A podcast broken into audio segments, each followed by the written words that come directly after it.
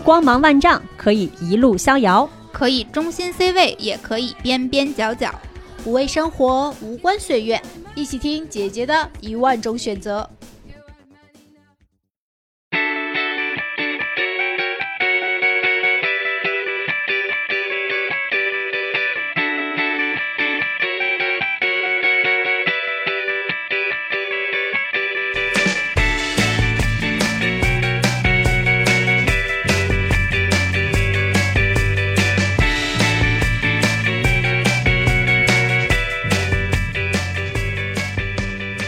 大家好，欢迎来到姐姐说，我是本期的主播六月。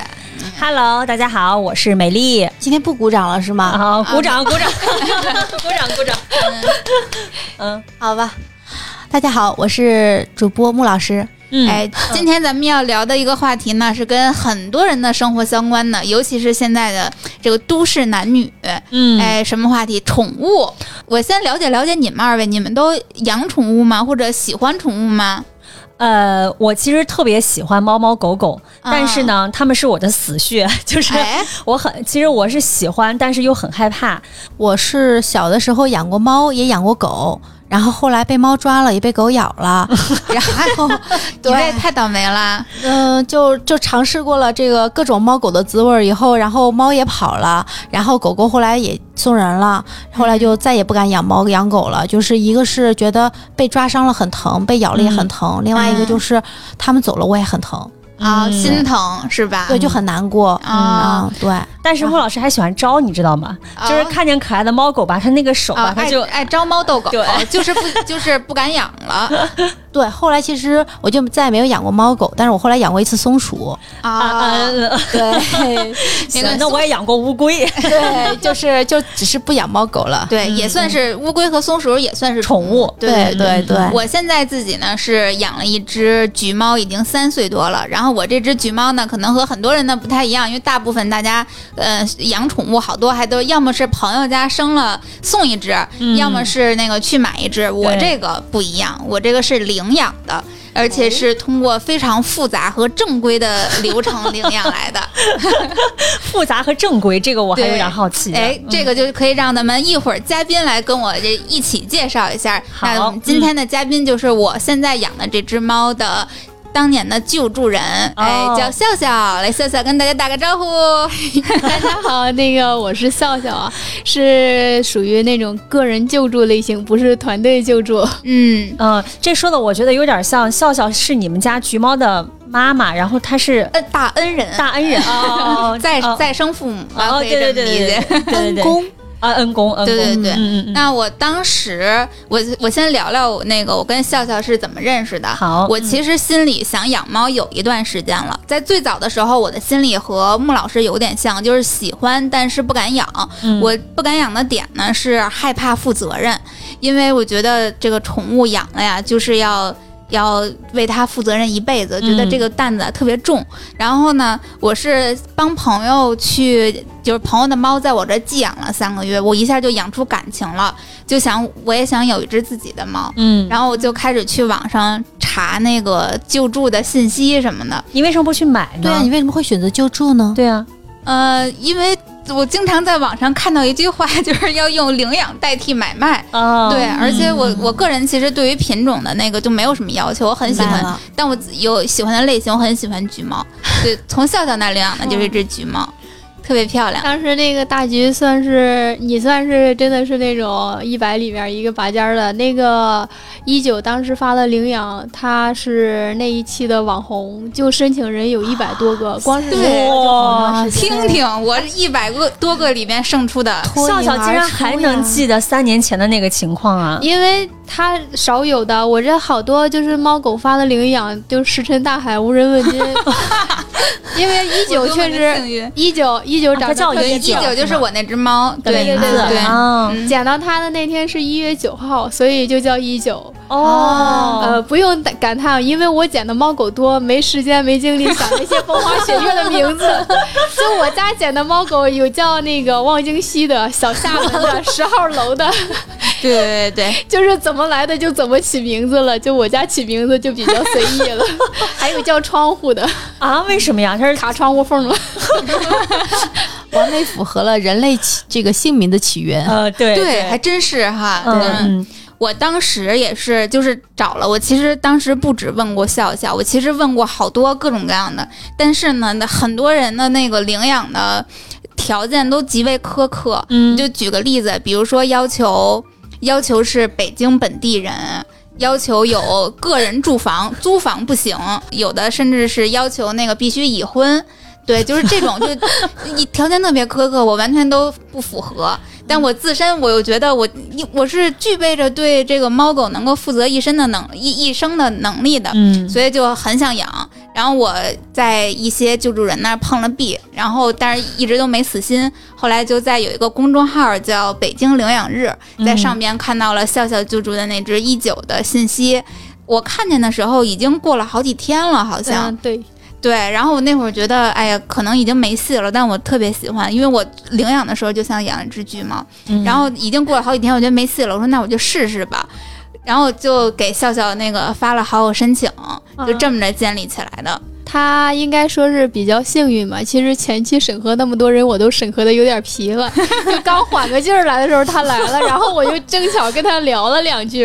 哦对其实当时说实话，我也是有点敷衍的，因为我这个地方是比较偏的嘛。我大多时候好多领养人，我就说可以啊，我说我觉得你这边基本情况可以，可以来我这边跟猫接触一下。我一发我位置，他们好多人一看啊，这么远呀，算了吧。在哪儿啊？在哪？我是在那个海淀上庄美索屯那块儿，就接近西北六环了。嗯。就这么说吧，笑笑住的那个地方不通公交车，啊，对。的然后确是一个门地铁都得半个多小时以上。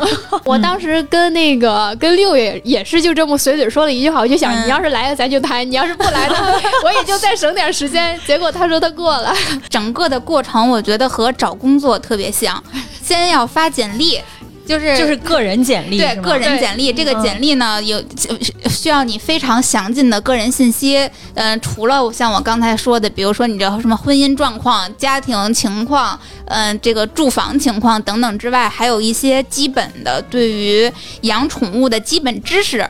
要考试对，要考试。哦对，等你就这些，这个它是一个表格，然后我发到笑笑那，笑笑会先审核一遍，觉得行才搭理我，是吧你？审核的标准是什么呀？其实说实话，这个审核也算是挺盲目的，就是一个大筛子先筛一下。嗯先了解一下你这个年龄，你这个因为有的时候会遇到年龄小一些的未成年的，他们这种领养，先从年龄上来定义一下你这个人是不是已经到了有责任有担当的年龄。嗯再有一个就是，就像那个六月说的，嗯对这个居住会有一个简单的审核。一般就你看我们救助的猫狗，大多数哈、是不领养那个平房，还有那个合租，合租院儿，对，合租或者是那种公寓式的。呃，为啥呢？因为平房它那个进进出出，猫狗容易跑丢。嗯再有一个合租的话呢，其实说实话比较世俗一点儿，就是说你合租可能经济能力不是那么强，嗯因为就像我说的，养猫狗不一定要花多少钱，但是你必须在他们将来这个花销上有一个预算的。嗯嗯再有一个就是看他后期聊天儿，会问到一些就是猫狗的生活习惯、猫粮品牌，就是说你养这个，你打算从我这领养这个猫的时候，你自己之前有没有做过功课，还是说一时、哦就一时脑热我就想领养？还是什么？对对对，我一般都会领养的，我都会问。嗯一般如果新手的说没有那个做过功课，我要是看着他基本条件不错的呢，我会给他科普一下。如果说我觉得不咋地的呢，我说你可以先去百度一下。我们六月老师当时是如何在一百多人当中这个脱颖而出对我完全就是应对的游刃有余，我全我已经做功课做的很详尽了。你想，我已经帮朋友已经养过三个月了，嗯，嗯对，，所以这些我都没问题。主要是你愿意背着干粮去六环以外，对，我就嗯起码文考过了。对，啊然后我就开始进入下一个环节，嗯就是笑笑刚才说的，我要去面试了。嗯这个面试就需要我本人去到他家里面去，嗯嗯，确实非常的远。我印象中啊，坐地铁得坐到终点站。你那还是真赶巧了，我在回龙观那块儿，他如果再从朱云庄坐公交去我那边儿的话，至少得一个来小时。对，你就想这个笑笑作为救助人，他要花费多大的精力？他首先先去地铁站那接了我，把我接到他家，然后呢就开始面试，面试会分为两部分，一部分是和笑笑的面试，看看你的谈吐怎么样呀，是不是像不像一个负责任的人呀？嗯，对，然后再有呢，就是要跟我想要领养的那只猫免试，就是对你来抱一抱呀，哦对对你看看你们俩投缘不投缘对呀？，这东西你养的多了，你才发现真的有这种气场，八字合不合？那我们六月和那个就是他的猫一九见面的时候就很合吗？很合拍吗？就是一见钟情。其实猫没有太多选择的，就是说实话，让他们过来主要是跟猫狗接触一下，看这个猫狗的脾气性格，他们能不能接受。嗯其实主要看这个，嗯他们猫狗张不了嘴，说不了话，他们真的谁管吃谁抱走就跟谁的那种。嗯就是大多数让领养人过来，你在他一个他熟悉的环境，你看他这是他熟悉的环境，你跟他我跟他接触一下，你看是什么样子，包括你嗯出去跟他接触，他胆小，然后是什么样子，就是你能不能接受他这个胆小，或者你能不能接受他这个爱玩爱闹。其实主要就是看这一步了，就是你前边我选你，后面就是你选它了。嗯对我那只猫就它很胆小，但是你你要抱我呢，我不愿意，但是我也不会抓你。那嗯只要你没抱好，我就能能得溜的时候就赶紧溜走。对，它是一个这样的脾气性格的。嗯，对，这个是面试阶段。等面试过了之后呢，笑笑比那个很多公司的 HR 都负责任，他立刻就告诉我结果。笑 笑说，笑笑说我也我也不跟你那个说那虚的回去等结，回去等结果是吧？对，笑笑说，我也不跟你说那虚的，我觉得你挺好，那个和这个一九也挺投缘的，这一九我就决定了，就给你养了。我当时把我高兴的不得了。其实，在他来之前，我这已经来了六七波了。看一九的吗？对，真的看一九、啊真的是那种一天一天能来两三个，甚至重上的，就好多有个人过来的，也有夫妻两个一块儿过来的。嗯就就像那个一开头说的，嗯就是真的有那种北京人。然后就是小两口，也有北京房子，但是最后我选这个六月的时候，就是那时候从地铁站一见让他聊了两句，我就觉得，哎，这个姑娘是挺有主意的，自己有想法，不会说是随意摇摆的。所以说将来她养一九呢，我不用担心说是养着猫的过程中。家里反对啊，或者是男朋友不同意，他会那个。嗯我我第一眼就相中这个小姑娘是特别有主见的，嗯哦，看看，对人看看力是，对，这就是我最看上的一点。嗯然后领养最终的那句话，只要人靠谱，啥都不是问题。对，所以你也不会太在意是不是什么北京住房、北京户你看看口。我又没有北京户口，我又租房住，嗯，嗯，对主要就是赢在人靠谱。对，真的就是赢在人靠谱。对，因为我送养这些，我真的遇到各种各样的，就是你要往上说有钱的，我之前有一个狗，它领那个领养人。他是影视投资公司的，嗯然后家里就是个大佬四合院，真的就是巨有钱的那种，人也很和善，包括在公益这方面，就是感觉这个想法上也是要好很多，我就觉得很靠谱。但是怎么着，那个狗它养的是大概有半年左右吧，然后给我退养回来，就是说到最根本上，就去的时候我给他带着进口粮去的，回来的时候给我带了一袋那个超市粮回来的，就到这份上呀。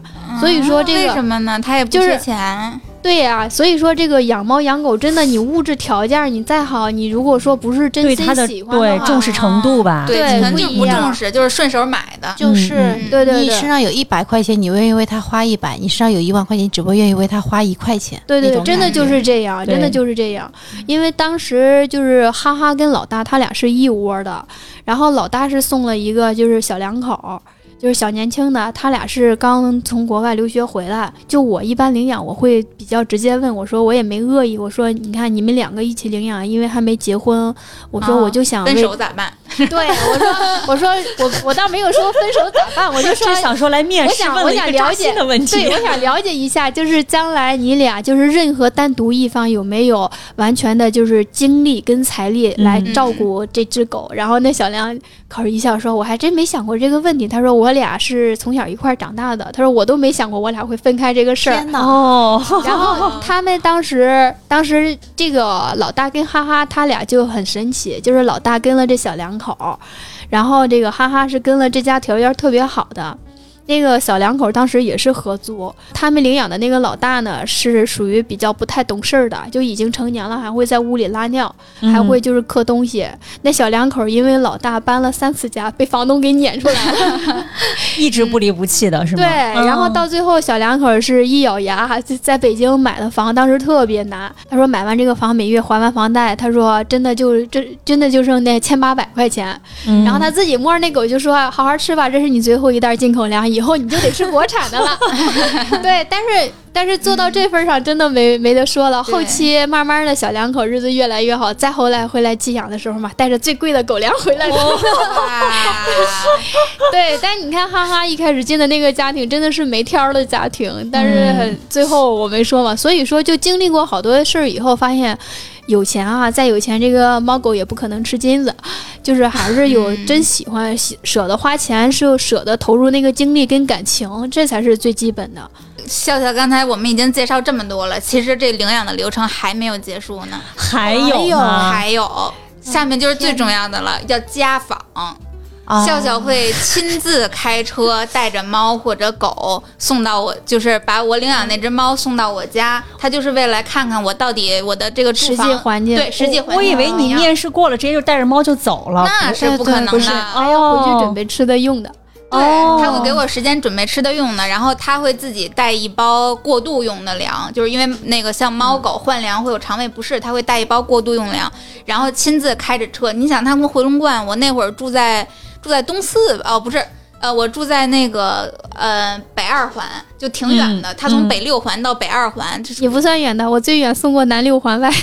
你看看，就跨越半个北京，就是这样驱车过来，然后过来之后亲自把猫送到我家来。观察一下环境如何，然后要我抱着猫，拿着身份证拍一张照片，还要签合同。这，个你这个东西不叫家访，请叫他政审，谢谢。这叫政审啊！家访还说弱了，对，我觉得这是不，我感觉这流程跟养一孩子也差不多了吧？这么严谨。呃，其实确实包括好多是那个很涉及个人隐私的。嗯，就我这边领养，我会问到你公司、你身份证号，就是你那个户籍所在地，嗯甚至就是有的也会要求留公司电话，这些其实都特别涉及到隐私的。其实哈，说白了就是防君子不防小人，就是如果说猫狗你养不了了，你会考虑到你的这些个人信息我都有，你会好好的过来跟我商量一下，就是我养不了了，我给你退回去，你我给你送回去，还是你来接，而不是说我不想养了，给你微信电话一拉黑，你两眼一抹黑。对宠物也不负责任嘛。对对对对甚至有一些什么，比如我领养一只，我就为了虐虐待它这种的，对这不是变态也有，疯了吗？天哪已！经确实存在这样的，这样的。嗯所以说，就我自己做救助这些年，包括审核过的还是没审过的这些领养人，我真的都特别感谢他们愿意给我回馈一个领养申请表，填个人信息。哦，就这一点，不管是有没有领养成功的，我都特别感谢。那那后续是不是还得还有吗？我感觉这是不是是不是还没结束其实？还有对，要反馈，要时不时的给发发照片儿。对，让我这个才知道他在你叫家访那边过得怎么样。真的到此这个流程才真真正正的结束。我的妈呀，真的真是那那，是不是没想到领养一只猫如此对的麻烦？对我以为发一个信息沟通一下可以，然后抱着猫就就那就去了不。行的。嗯，这个跟领养一个孩子，其实我感觉是一样的，因为，小猫、小狗和小孩子，他其实都是不会表达的。你嗯，必须有这个，就是把把相对负责任的这样的一个所谓带他们去去去找家的这样的一个一个角色，对吧？对，嗯而且这个东西你不能把这个信任完全的交给你不认识的，或者说这个嗯第三方，嗯你，需要有这样的有有这样的人去做确认，对，这样子才能去做一个把关。其实这是对的。对对是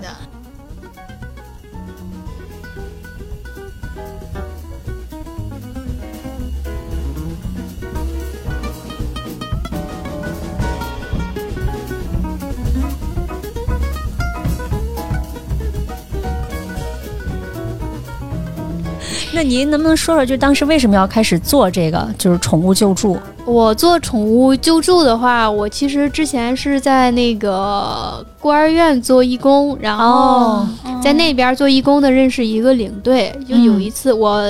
偶尔的听他们说过，他跟流浪猫狗有接触，因为那时候我是刚来北京，时间不长吧。嗯不太懂，就觉得我是从农村过来的，觉得这种事儿是属于那种大城市的，就感觉那个是钱多的闲得慌的人才能做。就大城市很时尚的一件事儿，当时我感觉就是，当然也是一个很需要花钱的事儿。啊对，对，没钱搞不了这个。对，然后我是有一次捡到一只狗，那个狗嗯感觉一看就不像是个流浪狗，当时我不知道那个狗该怎么办，我就问了一下那个领队，然后他跟我推荐，他说你可以在那个微博上搜一下那个好猫好狗，他说那边可以帮你发一下找找主人或者是送养。也正赶巧了，我搜微博那天呢，他正好发了一条微博，就是通州一个救助小院需要招招募义工，就是过去给猫狗洗澡、打扫犬舍，我就给报名了，就去那一次，感觉特别好。那里真的是上百只狗，反正在那待了一天，觉得挺开心的。然后当时是跟那个领队加了一个微信。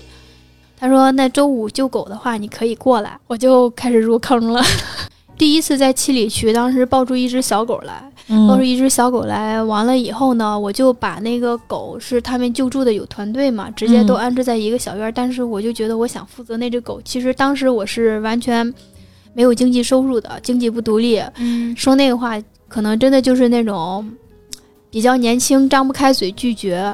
就哦我看他们救了那么多，我就随嘴说了一下这个狗我负责，但是当时我安置不下，他们说你如果目前安置不下，可以先给它放到小院，然后这个狗就放到小院，大概有三个月的时间。其实这三个月中间，我想问不敢问，因为我知道养狗是要花钱的，但当时我是手里没有什么钱的。当时那个小狗救助的时候，应该也就四五斤吧，嗯然后三个月以后，那个狗至少长到十四五斤了。当时我是在别的那个义工那儿借了一个大书包，我想着我给它装书包里，坐公交背回来。结果我一看到那个狗的时候，我就知道我这个书包装不了了。也长得太大了。对，它正好赶上它那个疯长的时候，最后没办法是给我爸打了个电话，我爸给我拉回来的。就我救的第一只狗，也就是我自己养的第一只狗，来北京以后，哦。然后后面陆续我做志愿者的时候，有有认识其他的那个、呃救助的，就是那时候因为那个救助大姐认识的那个张院长，我这个救助的恩人，张院长是宠回龙观那边的宠物心啊，相当于是个宠宠物医院，宠物医院的院长是吗？对，对他是哦张张院长，没有他的话，我救助走不了这么长，他能给我省不少钱，就真的一开始。对，嗯做宠物救助的花销比养宠物的花销可大多了。对，他们做救助都会先把这个宠物，就是你救助完之后，呃救助过来之后，要先检查驱虫，有病治病，没病绝育，嗯一切都给弄得，哎，这个都弄得漂漂亮亮、健健康康的，消除所有的后顾之忧，才会给它找主人，明白是吧？嗯，对，尤其是看病上面，其实是最花钱的。嗯嗯，我记得在我最穷的时候，真的是不夸张的说，穷哭了，真的是穷哭了。穷哭了。对对对对对，在我最穷的时候，小小区里有一只被人遗弃的狗，那个狗它是后来才知道它是被车撞过，当时被车撞了以后呢，有两个姑娘给它救助了，放到医院里去，后期治疗费用太高，那两个姑娘就有又放弃了，就直接给它放到楼下，放到楼下，小区里就有人说，哎呀，哪里有个猫很可怜。说，我当时其实已经没钱，我在这想着猫比狗花钱少，要是猫我就救回来吧。结果到那一看，哪是猫啊，是一个狗。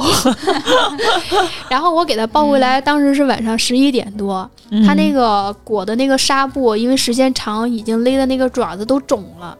我给张院长就打电话，我说怎么办？张院长说这样，你赶紧给他解开，不然的话，他说这个手会勒废的。嗯他说不通血，结果解开就那个纱布，它已经跟肉长一块儿，就解到一半儿，一节骨头都是露在外边了，就当时挺血腥的。给他其实解完以后，我看着他那个情况，我就知道又得花不少钱。但但当时不夸张的说，我兜里真的好像我印象到现在都印象特别深，也就才两百来块钱。嗯然后那时候我对象已经被我造干了。就我知道我对象那也没钱了，我真的当时大晚上十一点多，我就在那瞅着他哭，我是真的想救他，但我真的是没钱救了。早上我去了张大夫那儿，我就说，我说我真的没钱了，我就还剩二百，他这个能不能看好？我就跟张大夫这么说了，然后张大夫说，瞅了瞅说，行了，你一分钱不用花。然后哦这么好，对，张大夫就看了看以后就说他这个是外伤，他说的外伤其实不怎么花钱。当时张大夫是重重新给他清理了伤口以后，就裹好纱布。完了以后，他给了我一个药膏，他说这个药膏是那个药厂的过来推销的，他说抹在伤口上面，他说后期可以抹这个药膏就不用裹绷带了。嗯他说他说这个药膏效果挺好的，但是就太贵了。他说他给我这个价都一百多，他说我要卖的话肯定价格更贵，估计卖不出去。嗯然后给了我一个药膏，完了以后其他的消炎药啥的那个什么的就不说了。就是又拿又又带的，然后最后最后我是给了一个简单的，我到现在都记得，他就给我算了一个二十块钱的包扎费，嗯、就最后我感觉我跟要饭的似的。后来张大夫说，正好我这还有一批那个皇家的试用的那个试用装，他说你也一块儿带猫回去。粮呃狗粮猫粮、狗粮都有，他说你一块带回去吧，我就挺不好意思的。但是那时候真的是在我最穷的时候，包括到后期我捡猫狗，就是有的那个治疗那个猫狗的药特别贵的话，嗯嗯，就是赶上我我我也是比较说，我直接说我说我这边钱不多，我说看能不能便宜的治，便宜的治的时候，就有些就是人用的药可以替代的，张大夫他会告诉我哪些人用的药替代的，然后哦包括给我算好剂量，就怎么喂怎么喂的那种，嗯就嗯真的是省了好多好多钱。哎，我有个疑问，你这做宠物救助听起来确实花钱不少，它大概咱们就简单的说，比如说平均到一个月，你觉得得花多少钱呀？这个每个月猫狗的量不定，他们这个医医院花销也不定。就目前我现在嗯我这些猫狗，就别说医院花销了，这一个月基本上猫粮狗粮这个吃上是大概，我现在是一个月粮食钱大概是两千多，我这还是少的呢。就粮食钱就两千多，然后到治3000治病就几千上万就不一定了。就因为刚才你说你没有工作，然后你能一直坚持做七年，怎么坚持下来？头两年钱从哪儿来呀？头两年啃我老公啊，就我跟我老公，我俩结婚没两年，我把他存了十年的积蓄给造没了。这老公是真爱啊！坚强后盾。是就到后期很重要这个，对，到后期确实这个费用上特别紧张，然后嗯最穷的时候，我就开始反思了，就是我自己到底有多大能力。就是这人就像赵本山那句最熟的话，有多大本事穿多大裤衩儿。因为你看他们可怜，你给他捡回来，如果说照顾不了的话，你再放手你也难受，猫狗也不舒服。嗯就就从那儿以后，我就基本基本给我自己定下一个量了，就是现在这些猫狗，我的经济能负担着它们吃喝，甚至生病有点小意外，我也能负担得了。嗯我就这些猫狗，然后送出一个去，我可以再进一只。我不哦会说，就如果说我现在这只猫狗在我经济和精力已经到达饱和的地方，我看到再可怜的猫狗，我都得忍住了。因为如果我救它回来，会影响别的狗的质量，甚至我可能就是走不下去了，嗯都得放弃。嗯嗯嗯，那前两年啃老公，这几年呢？到后来，我就说那个 寄养，就在我最穷的时候，然后我就是想着我这有空间，然后我也能照顾得了，我可以顺便做寄养。当时我你知道我这定的，我说我可以接一个猫或者一个狗寄养，一个月五百，我就可以给他们换一袋皇家了。当时就想的这么简单穷则变，变则通。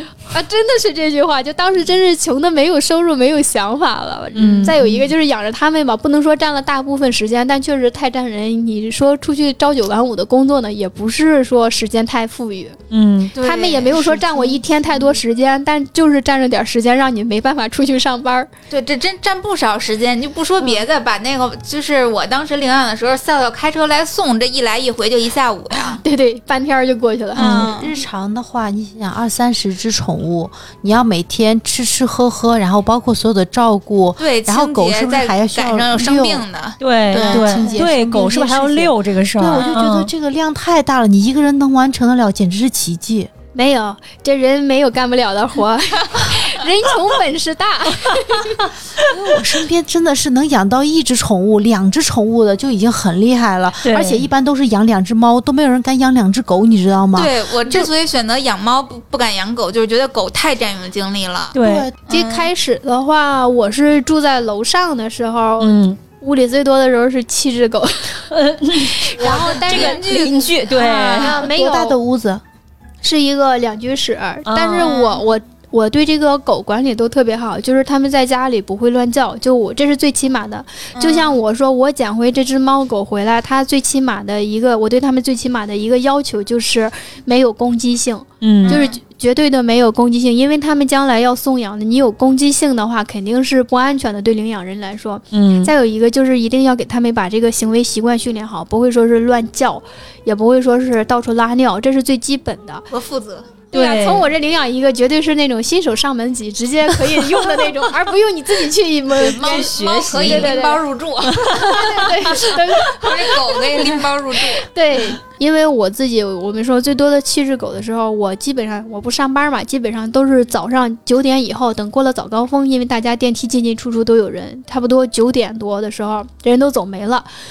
我带着我家狗可以占满一个电梯，我我能想象的好出来。霸气啊！我感觉笑笑他在前面，后面一溜七只狗，你能想象出来小时候玩老鹰抓小鸡的感觉。对，然后我带他们下楼出去拉拉尿尿，也都是去一片固定的地方。当时我跟我妹我们住一起嘛，我带着下去遛狗的时候，她就会把家里收拾打扫一遍，因为这个狗毛什么的确实很厉害。对啊、嗯再有一个，这个狗它们在一个群体里面是互相学习的。就我发现一个事儿，就是这个狗教狗比人教狗要容易的多了。还有这个狗家对，因为他们后来的家里有钱来的，就是你在家。嗯狗，你在家拉尿了，我还没凶，别的狗就会过去凶他们。我这边猫狗多，我不会说给他们太大的包容。你不懂事儿的话，你就去铁窗泪，自己去笼子，铁窗泪是什么？你就进笼子里自己去反省吧。就确实就是那种爱斗的猫狗，嗯一般都会笼养着。就大多数就是啊别的猫狗出去遛了，或者是把别的猫狗圈起来给它偶尔放一放。但是你确实，如果你好斗的话，你比别人的自由时间会少，哦，真的是这样。你看要赏罚分明，对嗯对，这很重要。有活明白的猫，一开始打架，后来发现打架就关笼子，后来出来就不打架了。活明白这就叫活得明白的，有活不得明白的，一直到送走都是吃着牢饭走的。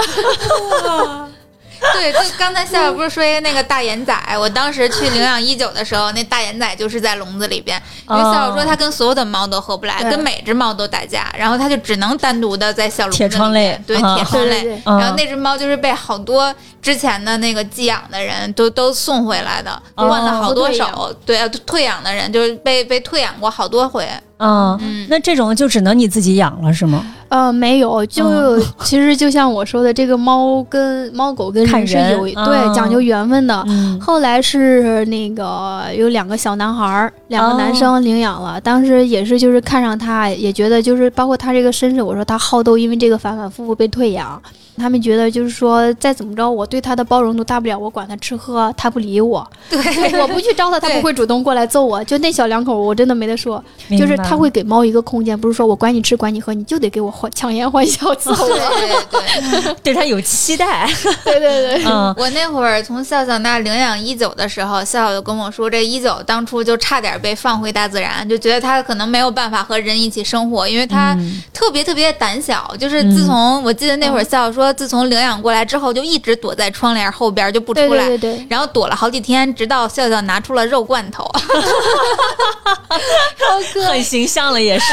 对，拿出罐头之后立刻就好了，然后这才知道哦，能和人相处，然后才被我这儿领养。到我家的时候也是先躲起来，嗯然后我就美食诱惑，也是个罐对头，，呃，我记得当时我是给的小奶糕，那种羊奶的呃布丁，熟悉个我觉得至少得有半个月的时间，它才会主动向你身边靠近。哦，对，之前都是和你能够共处一室，但是要跟你拉开安全距离，比如说他要离你一米远、两米远，他不会到你身边来。哦，我可能还给笑笑发过那个照片，就是我已经养了它，忘了一个月还是两个月，它第一次蹦到我的床上，我在床上躺着，它蹦到了我的床上，在我的那个就隔着被子在我的腿上趴下了，把我给兴奋的激动坏了。对，激动坏了，就是终于被临幸了，就是 被信任了，然后就赶紧拍了个照片儿，就发给朋友。我印象中好像也发给过笑笑，就说：“哎，这嗯终于终于信任我了。嗯我我印象特别深。对，好漫长、好漫长的一个阶段呀。嗯。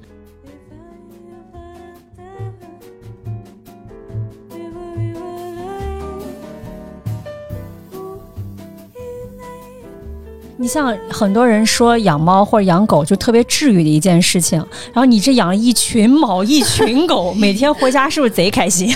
哎，我觉得真的养一个猫狗，你说是你管它吃喝，但是我感觉更像是它管你快乐。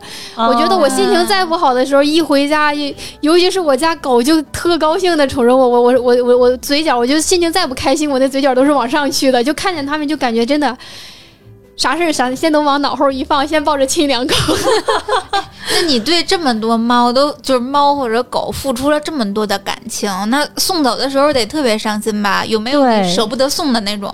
对，嗯，我有一个送它，那是我第一次意识到，就是送我舍不得。那个是叫小百合，跟我家百合长得特别像，然后叫小百合。那个狗它是送养最慢的，就是。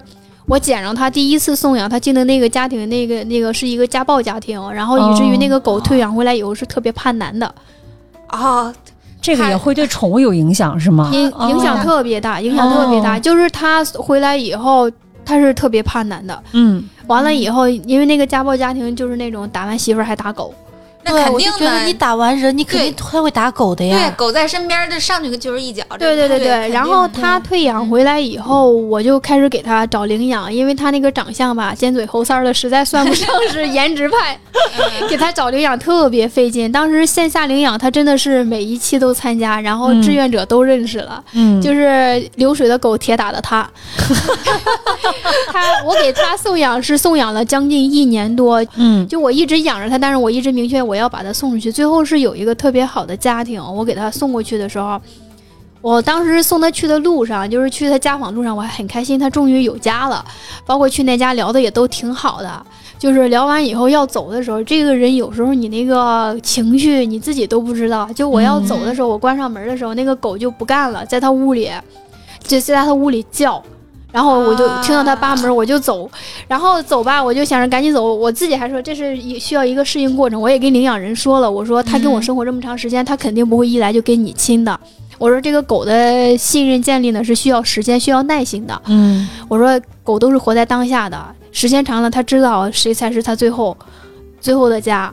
我说他能明白，我说只要你不着急，给他时间。然后我还这么跟他说，就我自己下楼走的时候还没啥，但是路上开着车吧，不知道咋的就开始抹泪儿了。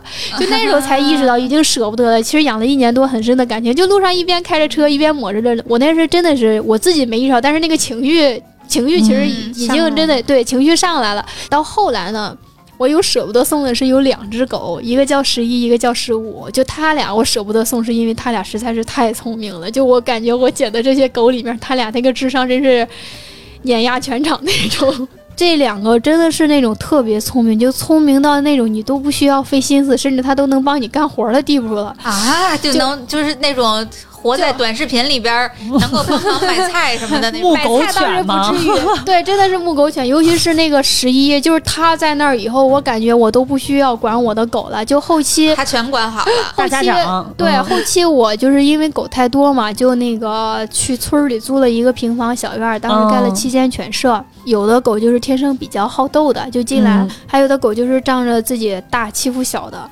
它会维持秩序的，就是那种哇。它不找事儿，但是呢，就是这里我是维持秩序的，你我不会说你新来的我欺负你，但是你新来的如果欺负狗的话，我就揍你。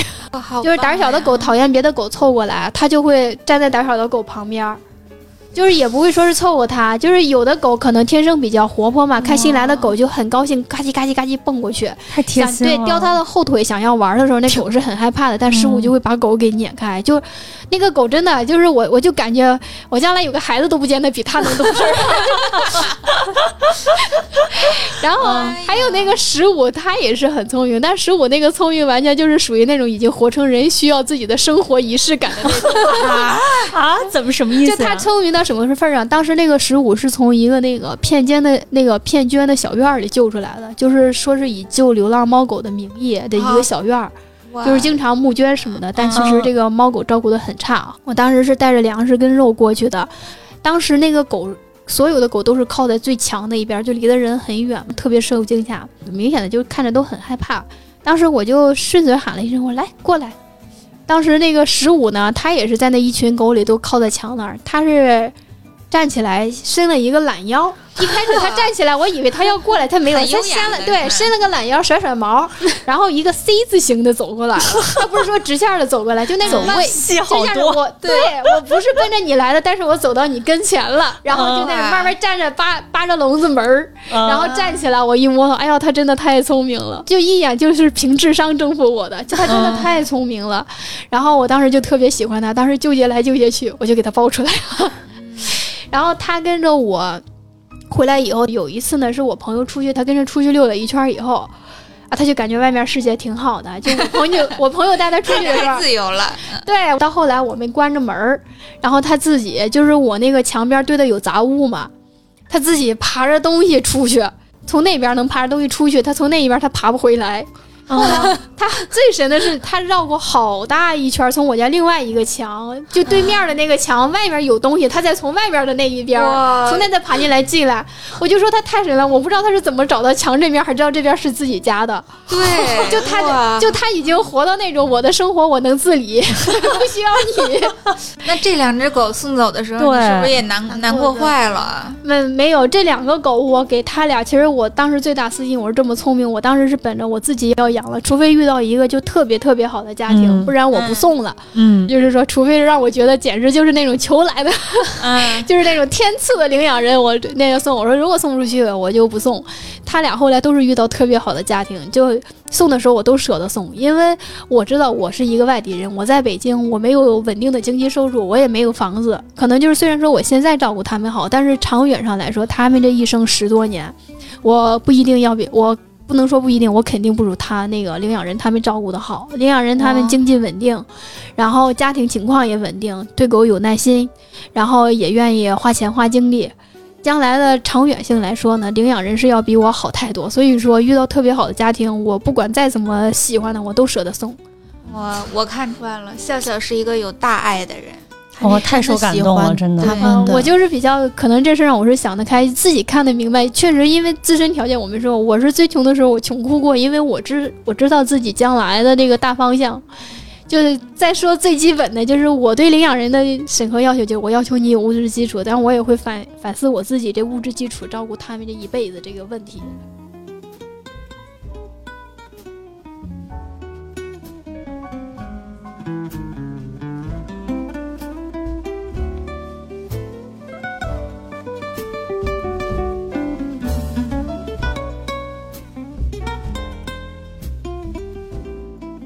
那我刚才听完，就是你一直做了这么多年，好像像刚才你讲，你老公很支持你，好像你的姐姐是不是家里面是都很支持你？有没有获得到一些其他地方的一些帮助？包括你们几个是不是同样做救助的这样一些机构啊，或者什么之类的这种呢？嗯，我目前的话救助我是全自己的，因为嗯有的人可能救助是需要大家一块儿帮忙。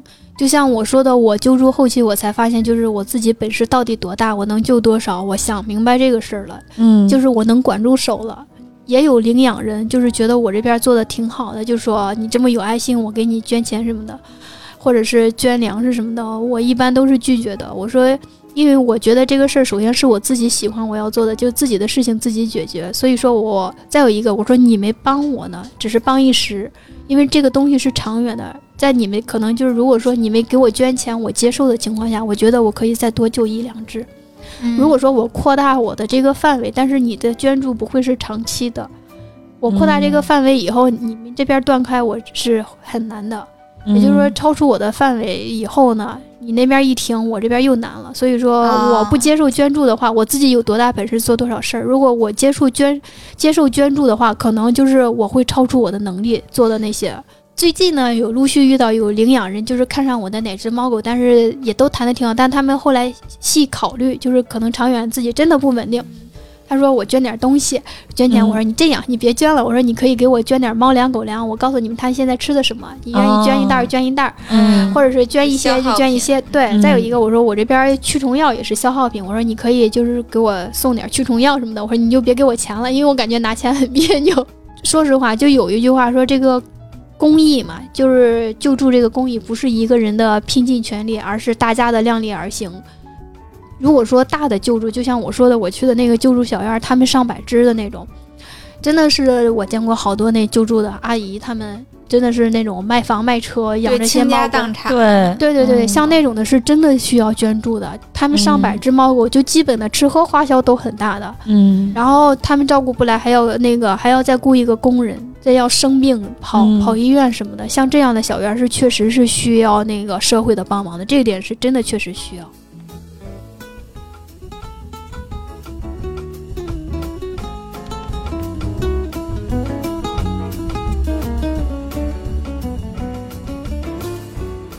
我们身边会看到很多的流浪猫、流浪狗，有一些可能是被遗弃的，那有一些它就是就是在这样的环境中出生的。因为我住的那个小区，大概七八年前到那的时候，它就有一个长得特别像黑猫警长的猫，然后就黑白猫，对黑白猫，那只猫生了好多只小猫，就一直在生，然后它的它宝宝就一直在那个环境中出生。我刚开始不知道的时候，我有一次在雨里面见到一只小猫，然后它在树丛里面，然后一直在叫，然后也不知道躲雨，然后我当时就特别害怕，我说这别下雨再出事儿了，我说毕竟是一条命，然后我当时我也不知道有这样救助的这样地方，然后我就打电话，我打了一圈电话，然后最后打到了那个西城区的救助站，然后他说我们这儿救助人不一般他救 对。救助动物，嗯，嗯。然后后来我打了，忘了是哪个部门了，他们是只接只处理就是去世的猫猫狗狗，嗯就是不、嗯不不保障活的。然后就是我那个时候我我当时就在那个地方特别茫然，我就不知道该找谁来解决这个问题。说实话，我还怕猫狗，然后嗯我我我不敢动，嗯，而且。就是你，你往上去一一你往上一走，那个猫叫声就变得特别尖利。嗯，我不知道它出了什么事情，嗯他怕嗯你，对我真的害怕，我也我也怕它呀、嗯，他也怕我，我也怕他们俩就在那互相看着等着，你知道吗？嗯然后一直到后来，然后第二天，那个部门还挺好的。第二天他说他只救助那个死去猫猫狗狗那个、嗯那个那个地方，他后来还专门给我打了电话。第二天说他们又去那个区域找了，没找到那只小猫。嗯，哦就至少还活着，对他应该是活着，对，嗯嗯嗯但是我不知道他什么时候走的。然后我、嗯我到现在都记得，但是我就在想说，他们可能就在这样的环境中出生，嗯他也不是被遗弃的，嗯他可能也没有特别大的生病。嗯那它这样符不符合被救助的标准呢？而且这样的猫很多，就是我们那个楼下，我觉得那一只黑猫警长得生了十几只猫了。嗯其实就像你说的这个，你们可能一个外人在想是有没有这样的救助机构或者怎么帮助，但是从我们这想想啊，就是目前国内所有的流浪猫狗的救助都是自掏腰包。没有、哦没有国家拨款，没有公款，也没有公共机构，所以说就是像我们遇到你说的这种情况，真的就像我说的，救助一个猫狗是需要财力，也是需要精力的。给他救下来以后，他吃喝是基本的，免疫、驱虫、绝育这些都是花销，就这些花销都是谁承担谁自己掏腰包去负责这个。嗯，就像我今天其实挺想说，我遇到好多就是他们说啊，你救助的哪里有个猫狗多可怜，怎么着怎么着。对对，对，然后一般遇到这种情况下，我会跟他说：“我说我是个人救助的，我时间精力有限，就是我希望一个救助是结合的，不是说、哦，你知道我是救助的，你看到哪有猫狗很可怜，对，丢给我，嗯。因为丢给我的话，我是要花钱，我是要花精力的。对，就是我们现在不存在政府性质的这种，对对对对，哎，不是有那种那个流浪犬，好像有收养收养的，那个、嗯那个就是我说的七里区，然后它那边是。那边是属于超狗类型，就是流浪猫、流流浪狗一律的，一个是流浪狗，还有就是没办狗证的，嗯北京每年抓抓抓狗的，对他们他们给抓了，嗯算是怎么说呢？那个救助太渺小了，他们是全北京的狗都抓了，都是放到七里渠那边儿，然后能进入领养阶段的只有小型犬，大型犬的话是进不了领养阶段了，是好听点儿是直接安乐，小型犬的话是只有一周的时间，可能比较幸运的话有两次机会。一开始规范的说是只有一周，这一周如果没被领养的话就会被安乐。然后有极个别的狗可能就是真的特别好，那边照顾的也舍不得，会让它进入第二波领养，就是下一周周五的领养。如果说嗯还是没领养的话，确实是会被安乐的，因为太多了，全北京嗯救助还有另外一种，尤其是猫这边就是。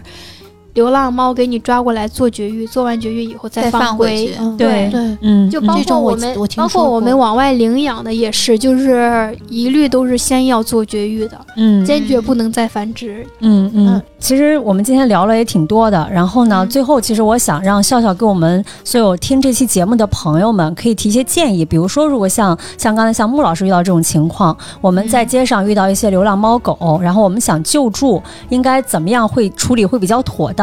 然后包括如果说我们有已经在养宠物的朋友，然后想要去。给这个宠物换一个家庭，怎么样处理也是比较合适的呢？你可以给一些建议吗？嗯嗯，关于就是说在外面遇到流浪猫狗的话，这个建议不好给。就像我说的，救助一个流浪猫狗，嗯它是需要精力、需要嗯财力的。嗯这个所有人，我希望就是说，如果你想做这份爱心的话，不要只是说做一个手机党，我转发一下哪哪哪儿的猫狗多可怜。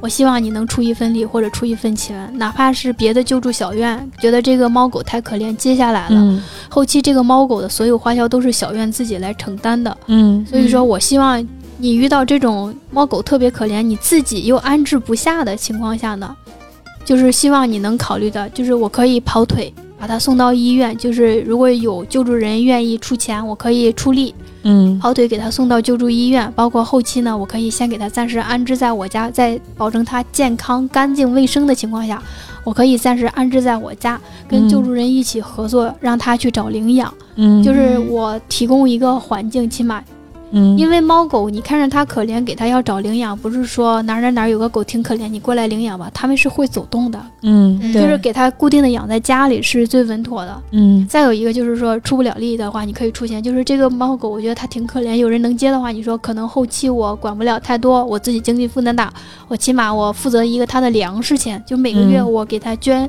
捐一袋粮食，或者是捐一袋粮食钱。嗯我希望这个事儿去做这个事儿，不是说只是动动手，说他很可怜，发个朋友圈儿。